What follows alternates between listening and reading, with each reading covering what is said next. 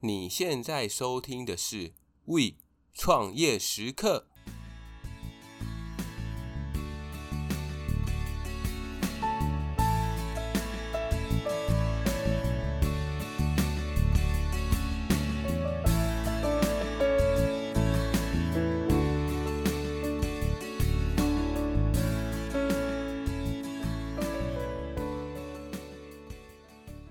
大家好，欢迎回到 We 创业时刻，我是 Echo。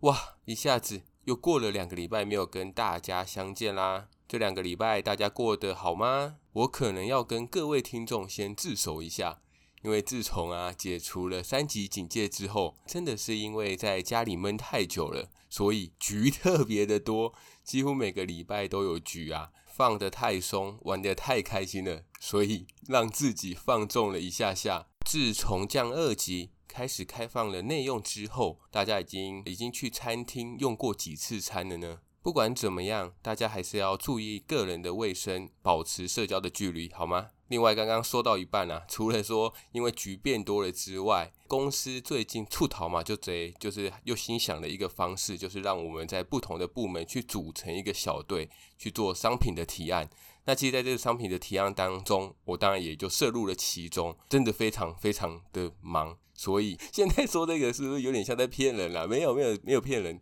真的就是有做商品提案的这件事情，而且真的。非常的忙，OK，那让我们拉回这一次的主题吧。这一次我们想跟大家分享什么题目呢？这一次想跟大家分享有关于建立公司品牌官网、增加能见度的这个主题。那为什么我会想要分享这个主题呢？主要是因为现在啊，企业形象网站的一个架设，是我们建立品牌形象的第一步。不管说你是做什么，可能说我们虽然说我们的重点是放在餐饮业，但是如果你是想要做你的个人品牌，或者是说你想要做的是你的电商，或是想做广告设计，或者是一些行销公司等等，不管各行各业，在网络上都需要透过一个某一个东西，然后去呈现我们的一个企业形象，而这个东西就是我们的企业网站。当然，很多人他的一个目的。并不只是想要建立公司的一个形象网站，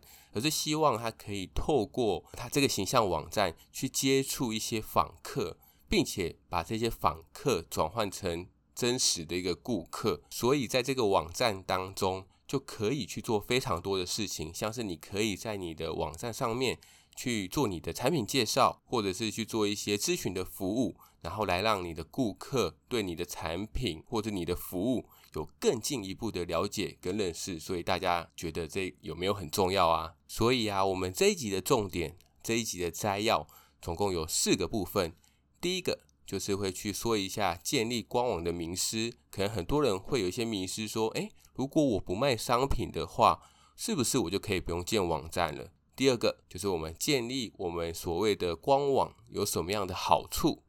以及第三个。我们建立的目的性，就等于说每个人建立的目的性是不一样的，所以一定有属于或者是适合他们的一个方式去建立。以及第四个，当我们决定好，那我就是要建立我们的网站的时候，是要用要自己去建吗？还是说我们要找外包团队？还说自己组建一个团队？有什么样的一个优势跟劣势？接下来就让我们进入主题吧。那我们进入第一个主题。就是有关于品牌官网的迷失，这边我整理了两个可能大家会比较有的迷失。第一个迷失也是很多人都会有的疑问，就是假如我没有要在网络上贩售我的产品，甚至说我是一间餐厅，所以我也不会在网络上贩售自己的餐点。那这样的话，我是不是就可以不用建立官网了呢？我觉得这边呢会有几个需要思考的地方。第一个。你是不是公司现在是不是在建立的初期？如果你公司是刚成立的话，那我会觉得哦，现阶段不用去建是没有问题的，因为公司的资金有限嘛，所以并没有预算在建立自己的网站上面。但是啊，随着你的公司成立时间越来越久，那你的规模也越做越大的时候，该去建立自己的网站呢？我觉得这个答案是见仁见智的啦，但是大家可以去试想一个问题：假如你现在转移身份，你现在是一个消费者，当你对某一家餐厅或者你对某一家公司的商品有兴趣的时候，你会怎么做？OK，你可能就会去网络上去搜寻嘛，这间公司在网友上面的评价是怎么样的？如果他在搜寻的时候，他搜寻的第一页的第一个就是我们公司的官网的时候。他点进来，然后在你的网站当中，你非常的去详细介绍你产品的基本资料、你的价格，甚至你把之前有买过这个商品的人评价放在上面，是不是就更有力的可以去说服他来购买你的商品呢？另外，当你的商品单价是越高的时候，我觉得是更有建立的一个必要性。再来第二个，我觉得也是大家常常会有的疑问，你可能会问我说：“Echo，呃，no no no，我虽然没有自己的官网，但是我还是有我自己 FB 的粉丝团。我有粉丝团，不就代表说我可以去接触你刚刚前面所提到的这个网络上面的这一些顾客了吗？我这边想要表达的，并不是说 FB 的社团不好，而是说。” FB 社团跟官网还是会有一些差异。那举例来说，我觉得最明显的差异就是有关于资料的留存。我们去想想看哦，假如说我是 FB 社团，我开始渐渐的发文、发文、发文之后，是不是你的它的一个时间线，其实它是一直慢慢的往下堆叠的？就算说我有产出一个很重要一个内容。但是随着一个月、两个月过去了之后，你的这一篇贴文会慢慢、慢慢的往下沉。但是官网却不一样，官网是当你有一篇你觉得非常重要的文章的时候，你就可以自己去做编排，让它出现在你网站当中你想让它出现的位置，而且这个留存是可以永久性的，并不会随着时间的发生让你的搜寻度提高。而且官网还有一个好处。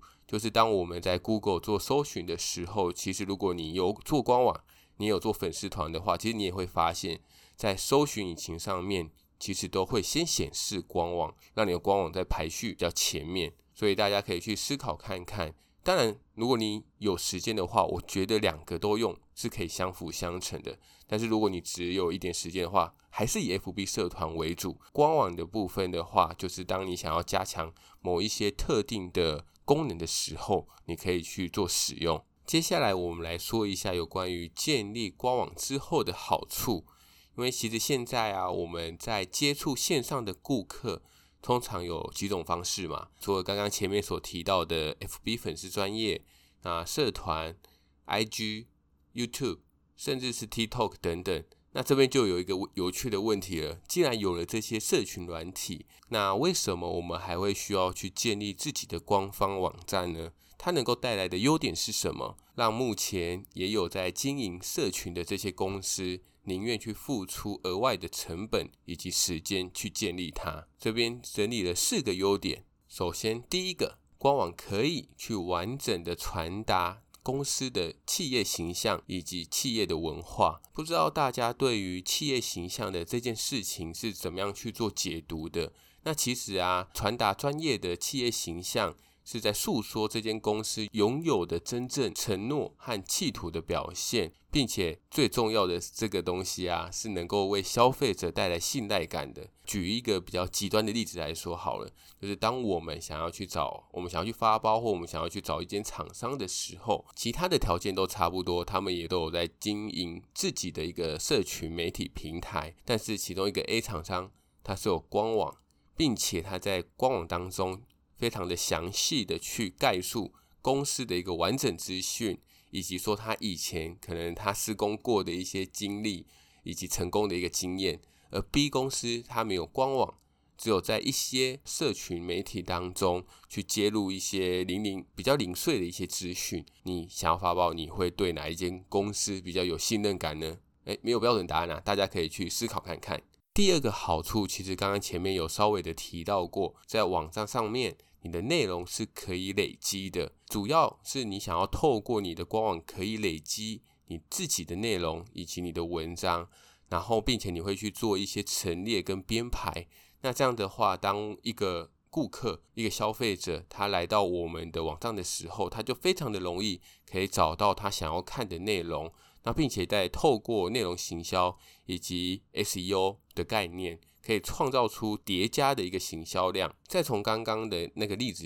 ，FB 的例子去做说明好了。可能在我们餐厅当中，我们有非常精心的去设计自己的一个素材，像是菜单啊，然后顾客的用餐心得啊，或者是说有人来包场，那我们可能就会去打说，诶，这个包场的一个活动非常开心等等。但是经过了一段时间之后，刚前面有提到。就是你会被新的贴文不断的去往下压，所以如果我想要去找一个对我有用的内容的时候，我可能就必须不断的往下滑，不断的往下滑，不断的往下滑，而且还不一定可以找得到。其实这样就会变差的非常的多。再来第三个，官网才是你可以永续去经营的平台。提到的这些社群媒体，其实让人家最害怕、让人家最为诟病的地方，就是你所有的操作。都是取决于平台的经营方向，像是最常有人在讨论的就是 FB 触及率，所以只要 FB 一改动触及率的时候，哇，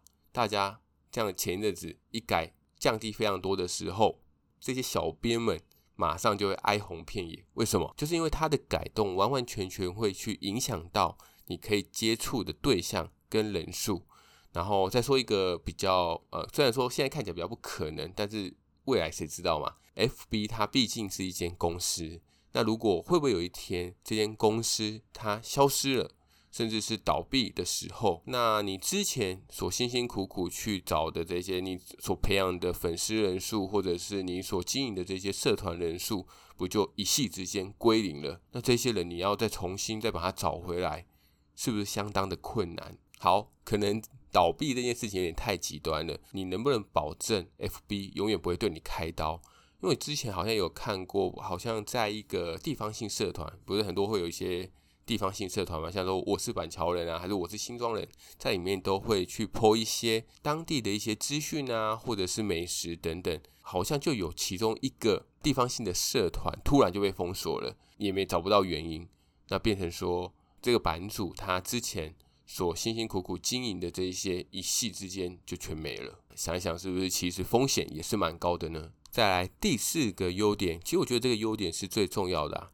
就是你如果建立了网站之后，当你收集了自己顾客的资料的时候，你可以完全的去主导它。以现在的这个社会当中，什么样的资料最值钱？我相信很多人会说，顾客的资料就是最值钱的。那我也非常的认同这个说法。毕竟在这个数据为王的时代，你可以知道顾客在你的官网上面的一举一动，可能说他在哪边停留最久，或者是他有呃碰到他有去点击哪一个按钮，不就代表说你可以更加的去了解他们的想法？另外，你也可以透过呃网站去收集他们的像是姓名啊、手机啊、email。有利于未来想要对他们做行销，甚至是他有买过，你想对他做再行销的时候，你都有一个非常好的一个资料库，对他们做销售。而这也是现在非常多公司所重视的，因为当你有顾客的资料，而且是越多越详细的时候，你才有办法去做顾客关系管理。当你做了顾客关系管理的时候，才可以为公司带来更大的获利。毕竟现在大家想一想，一个平均一个新客的成本是需要一千块的。所以如果你可以不断去利用你这些曾经买过你商品的这些顾客的资料，变相的你也是在节省公司的一些行销成本啊。让我们进入第三个主题，就是有关于建立网站的一个目的跟方式。这个我觉得非常的重要。当我们决定我们要架设网站的第一个步骤，应该要先去思考你想要什么样的类型，跟你的目的是什么。因为啊，不同种类的网站在架设的时候，费用是相差十万八千里的。尤其是当你的需求越开越多，你的时程也会越拉越长。所以，为了不要浪费时间、浪费金钱，搞清楚。自己想要的种类是非常重要的。那我这边就简单的分为三个种类。第一个是建立形象官网，听到形象官网就知道这个网站上面不会有产品的露出，不会有交易的产生。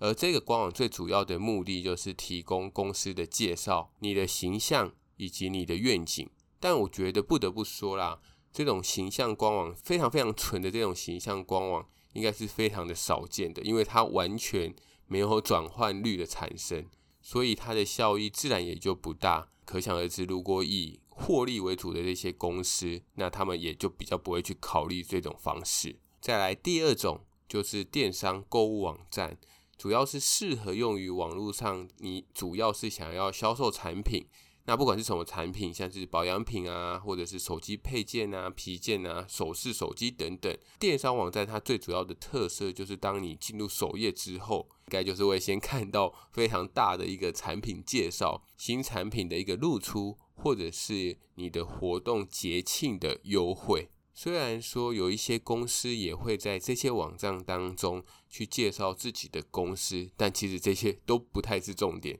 它最主要的重点就是把产品销售出去，因此它最重视的应该是后台的一个数据分析，就是顾客到底是在哪个网页停留多久啊，或者是他对于哪一些商品，它的滑鼠的鼠标是在哪一些地方是热区，那他最想要点的是什么东西，甚至是他的购物篮有放什么样的商品。那以及说他曾经买过什么样的商品，这些数据才是这些公司想要去取得的。再来第三个是，我觉得比较像是一个变通的做法啦，就是当你没有想要去设设置你自己的网站的时候，很多的像是个人接案或者是个人工作者的部分，他们就会以部落格的方式来去传达自己的理念，以及去展示自己的作品集。好。最后，我们来讲一下，如果你后来真的决定你想要用自己的网站的时候，你可以选择什么样的方式？那目前主要有两种方式嘛，第一个，要么就是外包给别人做；第二个，不然就是你自己去学，然后你自己可能用一些套包的组件，然后自行去建立自己的网站。那这两者当中有什么样，各有什么样的优缺点呢？首先，我们先来聊聊有关于外包的这件事情。它的优点非常的明确，因为你聘请的是一个专业的建立的团队，所以他们是纯手工打造出来的。对于城市开发员当中，它是有百分之百的控制能力。当你的需求够明确的话，我相信。应该百分之九十九点九都可以帮你开发出来，除非真的是太难、太复杂，甚至是市面上根本没有人成功过的这一些太天马行空的想法，没有办法去帮你做实现。缺点的方面其实也非常的明确嘛，因为你想，你聘请的是一个专业的团队，所以在这个部分最大的问题就是费用非常的高昂，每个功能啊，其实可能都是万元起跳的。那如果你是你的专案规模其实是非常庞大的话，上则百万，上则千万都是有可能的。另外一个，你也要去考虑你的开发时间的这件事情。如果开发时间太冗长的话，是不是能够适用在你这一次？可能说你很有急迫性，那是不是还能够适用这件事？再来第二个缺点是，当你把网站百分之百外包出去的时候。的城市逻辑其实都会在这一些开发员身上，所以如果你自己想要去修改、想要去做调整，甚至是你想要去开发新功能的时候，其实都会非常的困难。尤其是要去做城市交接、注解、说明手册的这一些，就会变得非常的重要。当你如果写的没有很详尽的话，又找不到前人，甚至前人想跟你收一笔庞大的费用的话，哇，你真的是有苦难言啊！那拉回来说一下，如果你好决定是自己来学、自己学习自架网站的这件事情，那目前最多的应该是用 WordPress 跟 Wix。你的优点会是什么？第一个，成本会比较低，就是因为你不用聘请人。那很多，那像 WordPress 它也有很多前人所写的套包组件，那你只要去用、去选择，然后可能说你只要有基本的一些程式架构的概念的话。那其实都是非常可以很快的去解决的。而第二个优点是，你会少了一个沟通的过程啊，因为刚刚前面提到的，如果你是请专业团队的话，就会需要去跟城市开发人员去做沟通，其实就是有点像 PM 的工作啊。你需要去说出你的需求，但是说出需求跟开发出需求，其实它是有一个断层，甚至一个落差的。那如果你是自己建的话，你就不用顾虑太多啦，因为就是你自己的想法，所以你只要非常的确定你想要什么，你也找到诶有这个套组，甚至之前有人开发过这一个模组的话，那其实你自己就可以动手做出来。在第三个优点就是哇，成就感满分呐、啊！因为不管是每一个细节，或者是每个功能，甚至是每个页面，可能都是你非常去辛苦爬文找到的。那如果当你完成的这一刻，哇，我相信成就感绝对爆表。说回来，它的缺点的部分，所以第一个就是你也必须要去花非常多的时间，因为尤其是当你并不是以前学写程式的，在同样的功能或同样页面当中。你可能需要花很多的时间去找资料，然后去把它完成出来。但是如果你是给外包的话，那它可能只要一两天就可以帮你搞定。再来第二个缺点就是你的克制需求可能就没办法达成，因为如果你有一个很强烈的一个克制化的功能，但是这个克制化功能在目前网络上并没有人去写。甚至是没有一个模组可以去使用的时候，尤其是当你又不是城市背景出来的，我相信这个需求有百分之百是没有办法去达成的，可能就必须要去被迫放弃你的克制化的一个需求。哇，